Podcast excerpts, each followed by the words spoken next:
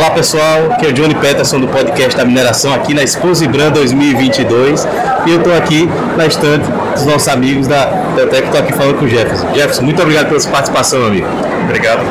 Obrigado por, pelo convite aqui para a gente poder estar nesse podcast. Uhum, exato. Explica para a gente o, o, que é a empresa Inteltec, o que é que ela faz.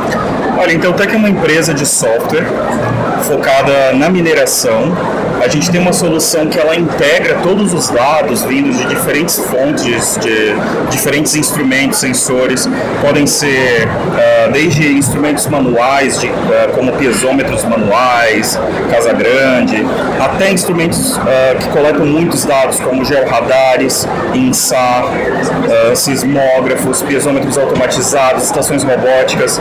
E uma vez que tudo, tudo isso está integrado, a solução ela pode ser utilizada no centro de monitoramento para justamente que a gente tem aqui atrás uma simulação de um centro de monitoramento, onde a gente tem aqui na primeira parte superior esquerda uh, todos os instrumentos, né, radares, pesômetros, prismas, INSAR, tudo integrado, a gente consegue gerar alguns gráficos integrados.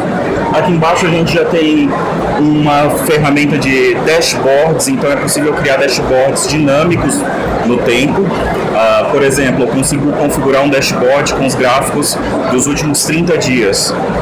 Tendo ali um dashboard dos últimos 30 dias, é possível utilizar esses dashboards para para consultorias e para auditorias, para voltar numa data ah, específica. É. Uhum.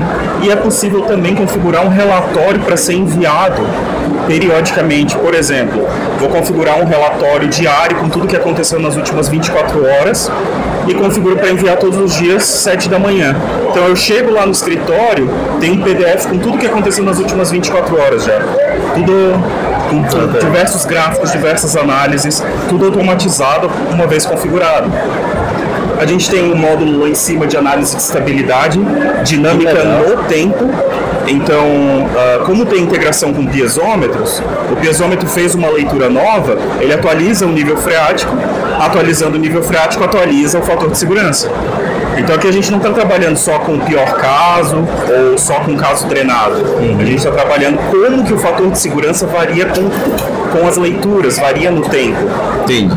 É, é uma outra abordagem. É na frente de lava, por exemplo, que se movimenta bastante, e ele começa a, a me dar insights, previsibilidade mesmo, né? Exatamente. A ideia é justamente, uma vez que a gente tem tudo integrado, que informações mais a gente pode tirar desses dados para que o geotécnico ou que o geólogo né, possa tomar decisões mais rápidas, mais assertivas e mais embasada em, em dados, né? Uhum.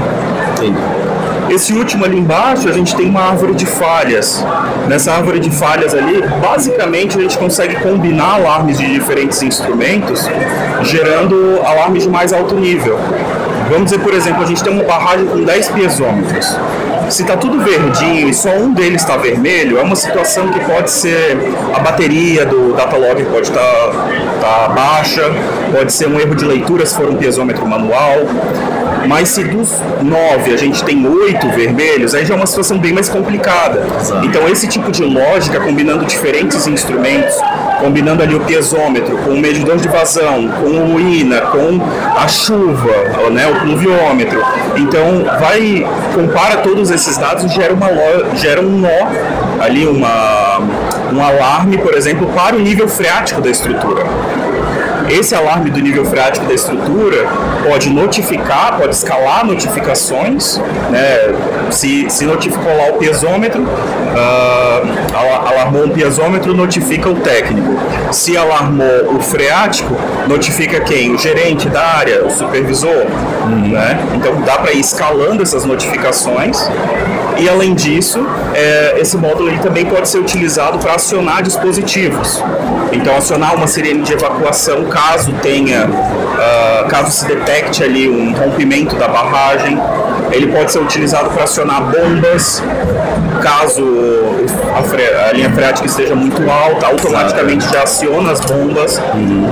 Né, para drenar a água. Então, é um módulo que ele traz justamente essa possibilidade de combinar diferentes instrumentos e gerar alarmes de mais alto nível. Né? Então, esses aqui são só alguns dos módulos, né? A gente tem, tem, outro, tem outros módulos também uh, no sistema. É possível exportar para um BI, para usar num Power BI.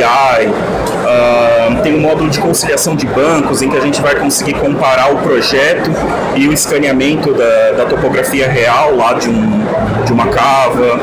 Então, existem diversos outros diversas outras análises que podem ser feitas aqui, né, utilizando essa solução. E vocês têm cliente ao, ao Brasil inteiro, ao redor do mundo? Hoje nossos clientes eles estão basicamente no Brasil e no Peru, né? Uh, inclusive a gente tem lá na, naquela última televisão tem alguns clientes, né? Uh, no Brasil, eu acho que dá para destacar aqui a Vale, depois do acidente de Brumadinho, e a Samarco, depois do acidente lá de Fundão 2015. Né? Contrataram a gente aí para ajudar na, no monitoramento deles. Hoje utilizam em centro de monitoramento geotécnico, em CMGs. Uh, a gente tem a Light no setor elétrico também, apesar da gente estar tá focado em mineração, as barragens de concreto também Exato. merecem uma atençãozinha, né? Exato. E a gente tem alguns clientes no Peru, por exemplo, Antamina. Em 2016, quando, quando a Antamina foi nosso cliente, ela era a maior produtora de cobre de todo o Peru. Se eu não me engano, estava entre a terceira ou quarta maior produtora de cobre do mundo. Então são minas grandes, né, é, clientes grandes aí que têm utilizado a nossa solução, mas também a gente tem clientes menores, só com instrumentação manual. Inclusive existe a solução Geo Inspector que a gente tem aqui, que o técnico vai a campo levando um tablet. Com esse tablet, ele consegue fazer leituras de instrumentos manuais, ele consegue fazer preencher formulários em campo, uh, cadastrar anomalias, bater fotos, o sistema é totalmente auditável e ele que é responsável pela integração dos instrumentos manuais para o, para o SHMS, para depois ter todas essas, essas análises disponíveis. Né? Bacana. É muito interessante essa solução. E se o pessoal que está nos assistindo quiser contratar vocês, como é que eles entram em contato? Bom, eles podem entrar em contato com o Marcelo, marcelo.carvalho.inteltech.com.br. Né? Marcelo é o nosso gerente de vendas aqui no Brasil e ele vai estar aí à disposição também, é, se vocês precisarem de alguma reunião técnica, algum esclarecimento, qualquer coisa que precisarem, contacta a gente e ele redireciona internamente na empresa. Beleza. E aqui na Esposa Branca, se quiserem visitar vocês, vocês estão em qual, em qual rua, qual local?